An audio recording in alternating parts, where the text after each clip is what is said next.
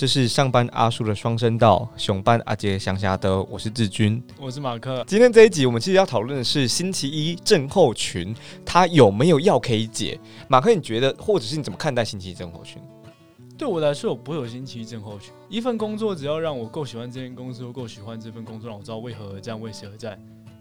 哦，我超奴的啊！我会热爱星期一耶。所以，所以关键对你来说是为何而战，然后为谁而战？就是。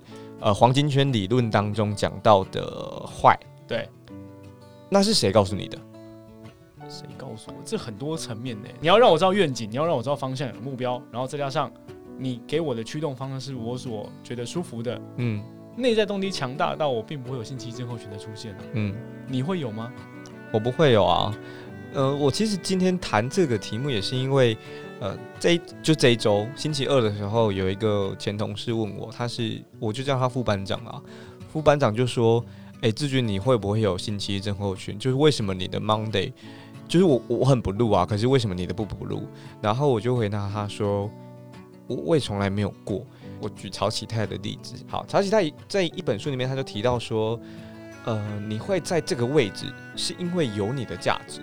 那如果什么事情都好了。”那怎么还需要你？所以我觉得跟你谈的好像有一点相似，就是我们知道我们在干嘛，然后我们知道我们要走去哪里，然后我们知道我们在这边有我们的价值，所以是星期一还是星期天，对我来说没有什么太大的差别。哎，不过我曾经研究过一个心理学理论，就是为什么会有星期一症候群，是因为。你的周末没有得到满足，等一下，星期一症候群是有理论支撑的。对对对对对，就是你的周末没有得到满足，所以你会觉得遗憾，你会觉得为什么又星期一了，我没有做到我想做的事情。所以有一个理论，所以有一个理论支持是说，周末不能睡太，就不能睡掉两天。不是不是不是，跟你睡多久没关系。你你礼拜六可以做任何事情，多么浪费都没关系。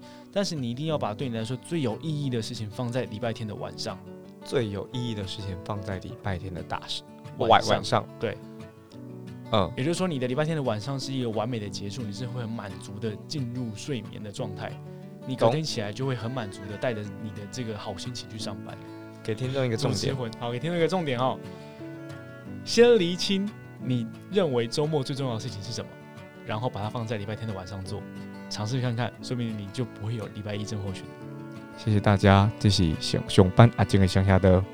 上班啊，书生道，我是志军，我是马克，再见，拜。